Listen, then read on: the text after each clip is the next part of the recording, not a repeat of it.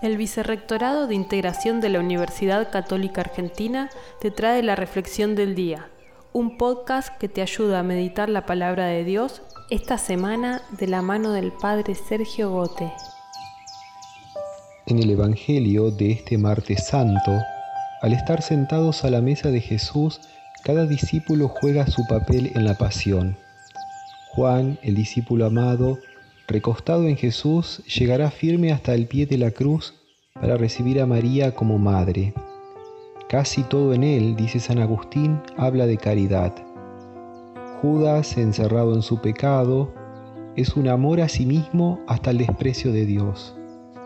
Pedro, tan centrado en sus propias fuerzas, gracias a Dios en su vida la última palabra la tuvo la misericordia de Dios Lloró amargamente porque sabía amar y bien pronto la dulzura del amor reemplazó en él a la amargura del dolor.